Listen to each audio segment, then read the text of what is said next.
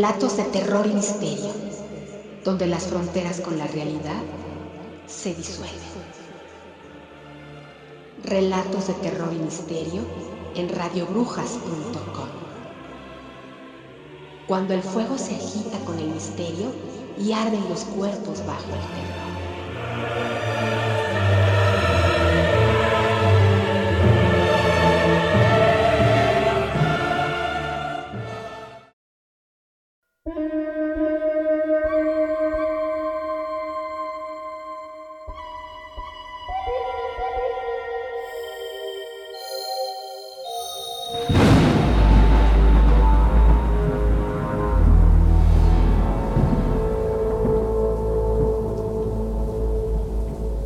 Máquina del tiempo.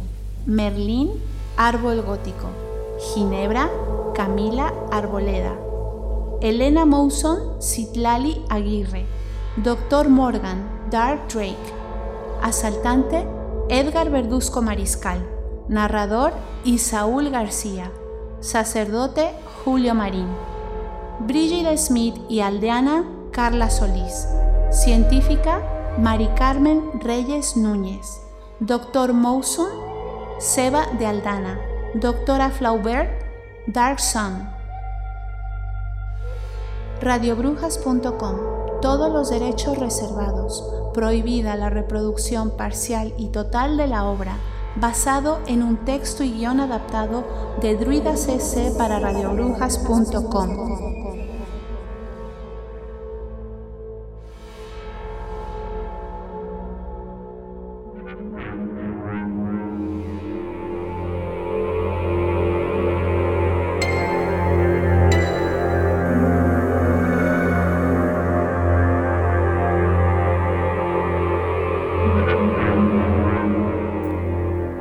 comienzos del año 2000, un experimento de la Universidad de la Guayana Francesa quedó en el olvido.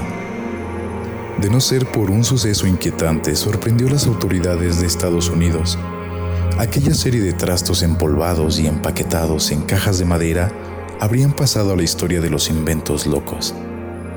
Apenas 10 años después de que el experimento Darwin, en honor a su inventor, fuera cancelado, un joven alumno apareció en el corazón de las oficinas más secretas del Pentágono. Detenido de inmediato por la policía, interrogado hasta la saciedad. Aquellos sucesos culminaron con la imperiosa necesidad de los norteamericanos por conseguir aquella serie de trastos que finalmente se hizo posible por un acuerdo entre Francia, la Unión Europea y las autoridades de Estados Unidos. Hoy el experimento Darwin tiene un aspecto muy distinto del que fue encontrado en origen, más desarrollado, pulcro y con una etiqueta de alto secreto, en un destino super secreto de Arizona. De Charles Darwin nunca nadie volvió a saber nada distinto de que desapareció en una de sus misteriosas pruebas, y su ayudante y colaborador, el estudiante Pantetit, apareció 10 años después en el lugar que mencionaba en un intento de localizarlo.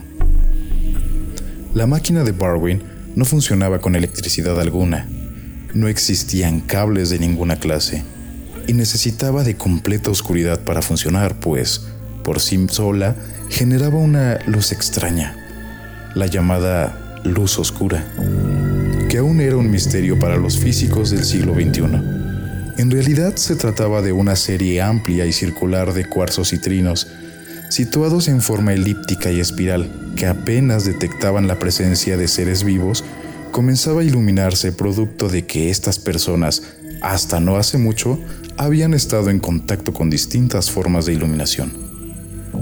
Veinte años después, el experimento Darwin estaba ultimado de nuevo esta vez bajo la supervisión de científicos norteamericanos y europeos, por el acuerdo antes citado. Un grupo bastante pintoresco de científicos se encontraba en la sala. El Dr. Mounson, la doctora Flaubert, la hija de ambos, estudiante de botánica en la Universidad de Florida, la campeona de triatlón e ingeniera francesa Brigade Smith y el Dr. Morgan Pérez. Habían sido seleccionados entre cientos de científicos para hacer su primer viaje en el tiempo vestidos extrañamente con ropas medievales diseñadas hasta el proxismo por experto y según crónicas históricas del siglo X, viajarían hasta la Inglaterra del año 1000. Era un hito histórico en la historia de la humanidad. 30 científicos enfundados en batas oscuras de un tejido especial que absorbía toda la luz y gafas negras alrededor de un círculo lleno de cuarzos era algo que impresionaba. Más parecía un ritual pagano que un experimento científico. Mientras que observaban en el centro de la espiral a los cinco participantes que viajarían en el tiempo, los cuarzos comenzaron a emitir una luz extraña. Nadie que hubiera visto antes esa energía podría definirla. Era la famosa energía oscura. Preparando módulo reyector, filtros 2, 3, 7 activados. Recuerdo lo extremadamente delicado de la experiencia. Intentaremos alterar lo menos posible la vida hace mil años. Bastará pisar una minúscula hormiga para que se desaten acontecimientos inesperados. Revisados polarizadores, señal verde comprobado y asegurada tres veces la fecha de destino. Comenzaremos el conteo hacia atrás en el tiempo. Todo el equipo quiere desearles todas las suertes del mundo. 7, 6, 5, 4, 3,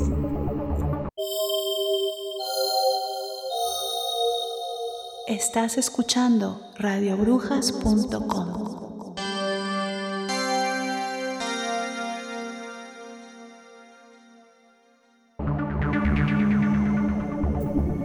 Algo improvisto sucedió antes de llegar a la cifra cero. La enorme habitación circular donde se situaban comenzó a emitir una fuerte vibración y una luz extraña de tono más parecido al espectro violeta los inundó a todos en lo que algo asombroso comenzaba a ocurrir.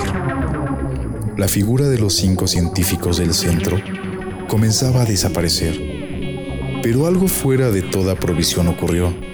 En la serie de científicos que observaban el experimento, uno de ellos comenzó a desvanecerse ante la alarma de los demás que pedían auxilio y que fuera interrumpido.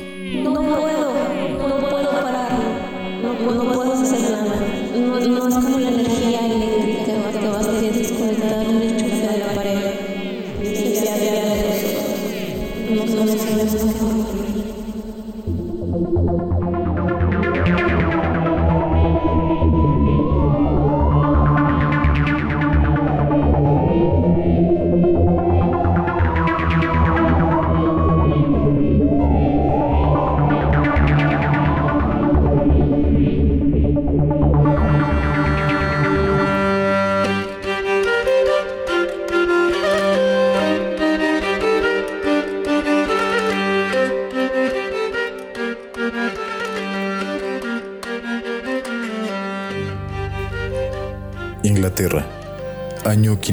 550. Estamos en la Britania post-romana, donde apenas había comenzado a reinar el mítico rey Arturo y su esposa Ginebra. En mitad de un camino campestre, acababan de aparecer los cinco científicos, vestidos con ropas que entendieron los expertos del siglo XXI pasarían desapercibidos. Pero lo cierto es que resultaban extraños a los caminantes que de tarde en tarde se iban cruzando. Sus ropas estaban demasiado limpias, el calzado en un cuerpo muy trabajado. Incluso el corte de pelo de aquellos hombres contrastaba con los que frecuentaban el camino y parecían pelados abocados. Se sintieron a salvo detrás de un rebaño de ovejas y camuflados en el polvo del camino. Alto, amigos. Van a socorrer a un pobre hombre que lleva sin comer varias jornadas. Ustedes parecen bien comidos y libres de viruela. Y me van a socorrer si en algo aprecian sus vidas. Tienen unas ropas muy caras, zapatos exquisitos. Seguro que tienen una buena bolsa de oro. Quien de esta forma hablaba era un hombre encorvado con aspecto tísico, enfermo, que los amenazaba con un cuchillo. Los científicos no habían sido tan abandonados a su suerte como parecía, y cada uno de ellos estaba dotado con una pistola taser para ser usada en casos de extrema necesidad como aquel. No sean ridículos. ¿Qué van a hacer con ese mango de... ¿Van a regar las plantas? Ahora mismo van a ir dándome la bolsa con el oro que tengan. O me temo que seré piadoso y les daré un pasaporte con Dios nuestro Señor, creador de todas las cosas. Hasta de este miserable hombre que ahora mismo tomará sus propiedades. ¿La bolsa o la vida?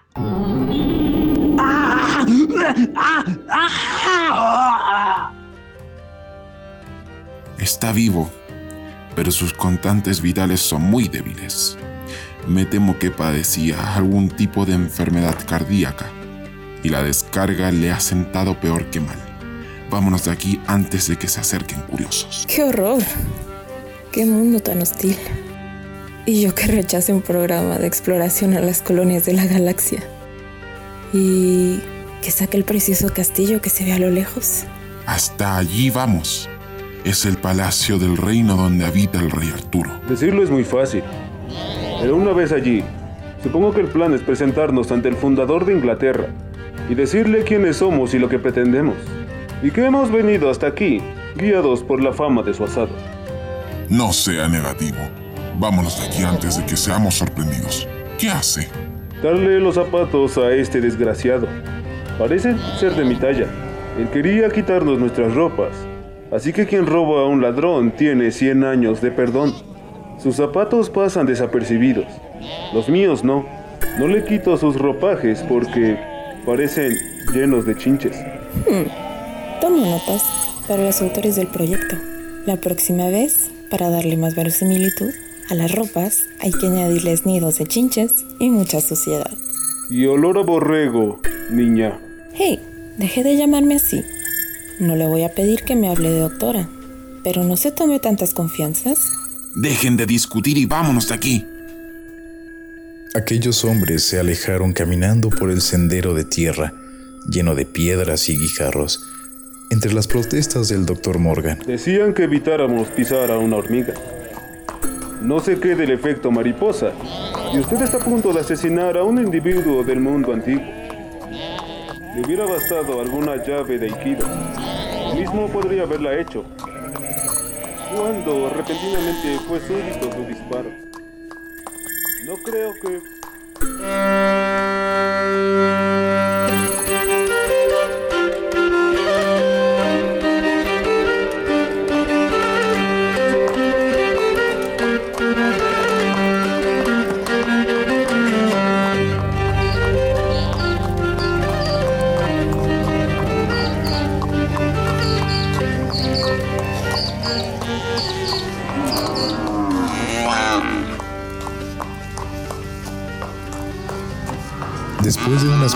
caminando, el grupo de científicos llegó a lo que parecía ser una aldea, un pequeño poblado que olía profundamente estiércol de vaca. Apenas en la entrada recibía entre docenas de gallinas corriendo, mezcladas con corderos, el taller del herrero y un fraile, que más tarde supieron que hacía las veces de cura y que los saludaba ceremonialmente.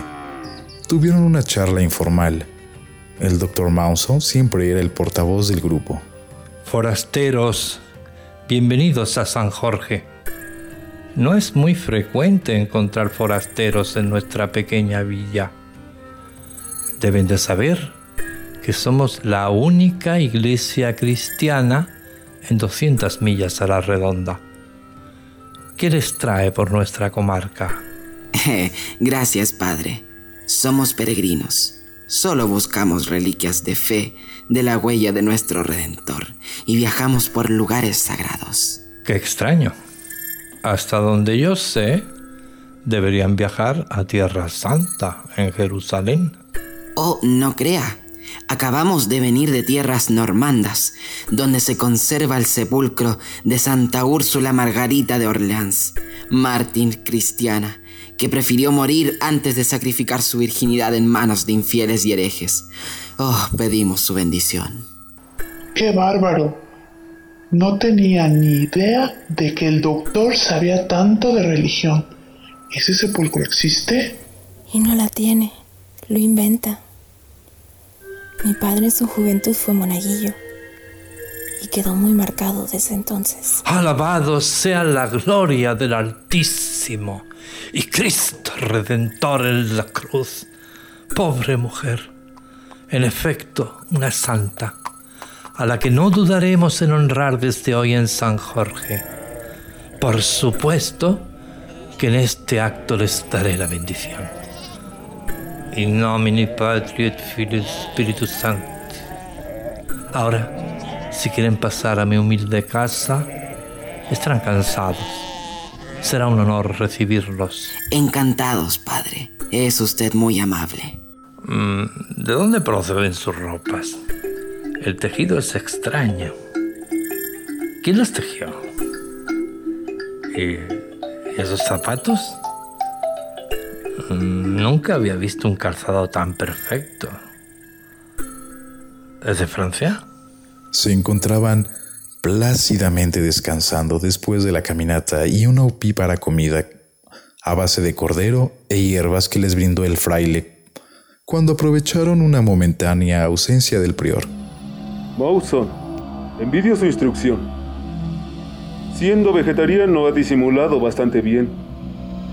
¿Cómo le explica uno a estas antigüellas vivientes qué significa ser vegetariano por voluntad propia? No tengo nada, pero nada claro que desde el laboratorio nos rescaten. Nos devuelvan a casa esta medianoche. Ya hemos viajado al pasado, al punto elegido. El experimento ha sido todo un éxito. ¿A qué esperan para traernos a casa? Yo también soy vegetariana y me he comido el cordero sin problema alguno. No hay que despertar sospechas ni recelos de ninguna clase. Hace ya más de cinco años que dejé de fumar. Y nunca en mi vida pude sospechar que en algún momento necesitara un cigarro más que ahora. Es que en esta aldea infecta perdida del mundo no hay nadie que fume. ¿Un garito donde vendan tabaco? ¡Qué bárbaro! Tendrá que esperar mil años, más o menos el tiempo en que los europeos trajimos la planta de tabaco de América. Miro a toda esta gente y no paro de preguntarme si entre ellos no estará alguno de mis antepasados. No sería nada raro. Silencio, se escuchan pasos. Alguien viene. En ese punto, irrumpió el fraile en la sala. Traía un bebé en brazos y le acompañaba una joven en llanto. Por favor, por favor, Padre bueno, haga lo posible para salvarlo, por favor. Despejaron entre todos la enorme mesa y colocaron sobre ella a un bebé, que no tendría más de un año. Su gesto era dormido, los ojos entreabiertos. Su piel estaba muy enrojecida. De inmediato, la doctora Flaubert no pudo contener su instinto médico para analizar al pequeño. Abrió con delicadeza sus ojos, su boca, miró cierto enrojecimiento en la piel. Hace muchos años había sido médico de la familia en el Memorial Hospital de Houston. Llamó en privado al doctor Mawson y en tono de susurro. Creo que tiene difteria. En esta época supongo que debía de ser muy contagiosa. Es una enfermedad endémica. Los síntomas parecen claros. Dobles membranas, membranas grisáceas, presencia de fiebre, sospecho que muy alta. Si no actuamos rápido, no creo que pueda sobrevivir más allá de mañana. Traemos antibióticos y sueros necesarios en el botiquín de urgencia. No debemos inmiscuirnos en la vida de estas gentes. Cualquier paso en falso podría tener graves consecuencias en el futuro.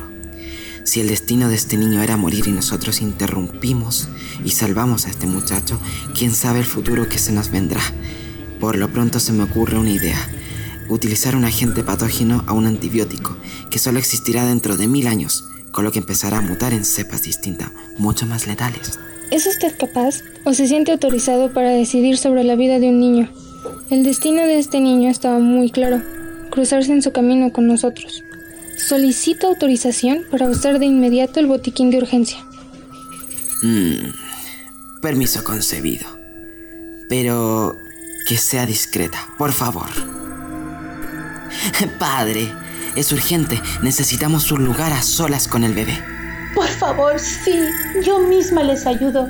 Hagan algo si pueden y saben. En poco tiempo quedaron a solas con el bebé en una pequeña habitación cerrada. La doctora Flaubert extrajo de un estuche una serie de jeringuillas hasta buscar la adecuada y le administró la cantidad proporcional que estimó de antibiótico. Colocaron en un soporte de la pared una bolsa con polvo de suero que había sido rellenado con agua hervida y enfriada, e inyectaron el suero al bebé. El pobre niño, bajo los efectos de la fiebre, aparecía adormilado, apenas reaccionaba. Así, chiquitín. Muy bien. Esta noche la hemos salvado. Todos quedaron dormidos esa noche. Despertaron de amanecida con los gritos de euforia de la madre que abrazaba a su bebé, y éste sonreía con una sonrisa enorme. ¡Milagro, milagro! Dios Redentor existe y su divina misericordia. Mi bebé está vivo, sano, salvo. Bendito Dios Redentor. El bebé aparecía despierto, jovial, alegre. Había desaparecido la rojez de su cuerpo el fraile miraba atónito la bolsa de suero y el tubo de plástico que entraba en su pequeño bracito. Tengan cuidado, no debe desconectarse del suero. Necesitará algunas pequeñas dosis más de antibióticos durante cinco días y sobre todo ahuyentar las miradas curiosas. Las noticias corrían rápido como la pólvora en aquel pequeño poblado. Cada vez más se iban aglomerando junto al ventanal más aldeanos. No debemos inmiscuirnos en la vida de estas gentes Cualquier paso en falso podría tener graves consecuencias en el futuro. Si el destino de este niño era morir y nosotros interrumpimos y salvamos a este muchacho, quién sabe el futuro que se nos vendrá. Por lo pronto se me ocurre una idea. Utilizar un agente patógeno a un antibiótico que solo existirá dentro de mil años, con lo que empezará a mutar en cepas distintas, mucho más letales. Los días fueron pasando de forma tranquila en la aldea, admirados por todos y tomados poco menos que por dioses, esperaban simplemente la vuelta a su época, que los rescataran. Pasaron cinco días en los que el bebé se recuperó por completo, después del tratamiento con suero y antibióticos. Brigadier Smith había dado una serie de planos muy sencillos al herrero para que confeccionara una simple noria, y de esa forma el poblado tendría siempre agua corriente sin necesidad de ir a diario al río. El Dr. Mawson y la Dra. Flaubert llegaron a la conclusión de que en ese mundo los antibióticos podrían haber solucionado muchas enfermedades y salvado muchas vidas. Pero entonces creaban una catástrofe sin precedentes, saltando el orden natural de la evolución y la mortandad de los distintos agentes patógenos. Cuando al comienzo de la mañana del día quinto, una comitiva real formada por soldados y un gran carromato se presentaron ante los científicos por orden personal del rey Arturo. Querían conocerlos. El castillo de Arturo no estaba lejos, dominaba toda la planicie, era un camino de tres millas que iba subiendo una suave montaña, hasta llegar a un paso levadizo que sorteaba un enorme foso que lo circuncidaba. En tiempos iba explicando el capitán de la tropa bastante agradable y simpático, a modo de guía turístico, lleno de cocodrilos traídos de África hace ya algún tiempo y que por distintas enfermedades se habían ido muriendo. Apenas quedaban tres, nietos de los originales y antiguos que se habían adaptado bastante bien al clima de Inglaterra y sus duros inviernos. Por el tono del capitán, los científicos se relajaron bastante, no parecía hostil, hasta que finalmente llegaron al centro del castillo ante las miradas curiosas de muchas personas. En el castillo no solo habitaban soldados, sino toda serie de cortesanos y cortesanas cercanos a la corte del reino. Era como otra aldea con herrerías propias, carnicerías, carpinteros y todos los artesanos donde la vida transcurría y parecía de forma plácida. Fueron conducidos a la gran sala real por una serie de largos pasillos, y antes de llegar a la presencia del rey fueron despojados de todas sus ropas. Quedaron completamente desnudos y tuvieron que vestir unos hábitos de monje. Al rato fueron conducidos a la sala del trono donde estaba Arturo en persona, con una larga y enorme barba majestuosa, sentado junto a la mítica reina Ginebra, a la que la traición. La leyenda y la historia no habían mentido. Era una mujer bellísima, de pelo trenzado y rubio que brillaba como el oro, y unos ojos cautivadores. Alrededor de los reyes, comandantes sentados, estaban sus consejeros y resaltaban de todos ellos un hombre anciano, de barba larga, y los recibió de pie destapando sobre una mesa todos los artículos y pertenencias incautadas a los científicos, Su tono era afable. Doctores, científicos, hombres y mujeres de ciencia, bienvenidos al reino de Camelot. Han tenido mucha, muchísima suerte de haber encontrado hombres de ciencia, porque en otros puntos de la geografía los habrían tomado por brujos y dado muerte instantánea. No se asombren, los esperábamos. Admiro sus inventos del futuro, sus pistolas Tyser, sus instrumentos médicos, aunque me temo y lamento que aquí no funcionarán sus teléfonos celulares o móviles. Están viendo ahora el germen de lo que fue Inglaterra. Merlín, apiádate de nuestros visitantes, que a estas horas conmueve ver sus caras de asombro. Como ordenes, mi reina. Trataré de aclarar todo a nuestros amigos. Hace 20 años recibí la visita de un hombre del futuro que por un accidente fue enviado a este tiempo. El doctor Clark era un invitado al experimento Darwin pero algo falló. Después de todo, un margen de error de 20 años en 1500 no es un error tan grave. El doctor Clark no es algo que deba preocuparnos, porque a estas horas debemos suponer que está plácidamente tranquilo en su tiempo y su trabajo, luchando por llevarlos a ustedes de vuelta a su tiempo. Sin embargo, nos preocupa y mucho el doctor Barwin, del que nunca nadie supo. Él es francés y Francia con el tiempo será enemiga de Inglaterra. No sabemos qué armas ni de qué adelantos dispondrán los franceses contra nosotros. Gracias a mi empeño pude viajar en el tiempo junto al doctor Clark y estuve en sus laboratorios todo un año y aprendí mucho. Si mis cálculos no me fallan, aún estarán un mes más entre nosotros. ¿Qué? ¿Cómo? ¿Aún 30 días más en esta aldea infecta? No interrumpa y agradezca al cielo su suerte, doctor Morgan. En otro tiempo y otro lugar habría sido ejecutado por insolente. Nuestra oferta es muy clara y muy seria. Seré conciso y hablo en nombre de mis reyes. Tememos esa invasión de Francia que históricamente ocurrirá. Queremos que ustedes y su tecnología nos instruyan para fabricar armas de fuego, fusiles de asalto. También queremos que nos instruyan para fabricar algunas de las medicinas que pueden curar muchas de las lacras que padecemos. A cambio de tantas molestias y conocimientos, podrán llevarse con ustedes el mismo carromato en el que llegaron a este palacio, repleto de oro, y en sus bolsillos, por si no pudieran con el peso del oro, todos los zafiros, esmeraldas, diamantes y rubíes que puedan llevar. Interesante oferta.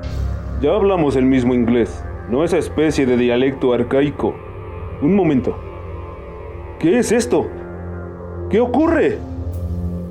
En ese punto de luz mortecina de velas y antorchas de la sala, comenzó a parpadear y todo se comenzó a inundar de una luz extraña violeta, como una neblina. En cuestión de segundos, los científicos comenzaron a desvanecerse hasta desaparecer por completo.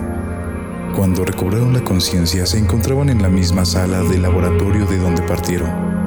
Fueron rescatados justo en el punto en el que intentaron evitar una guerra de proporciones mayúsculas.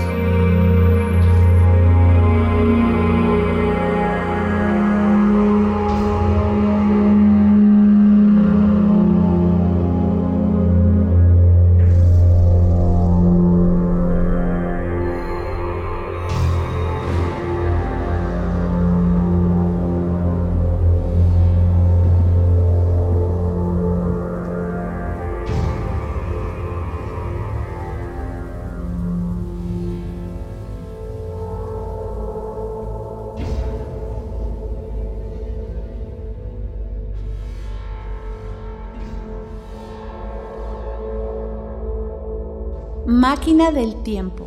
Merlín, árbol gótico. Ginebra, Camila Arboleda. Elena Mouson, Citlali Aguirre. Doctor Morgan, Dark Drake. Asaltante, Edgar Verduzco Mariscal. Narrador, Isaúl García.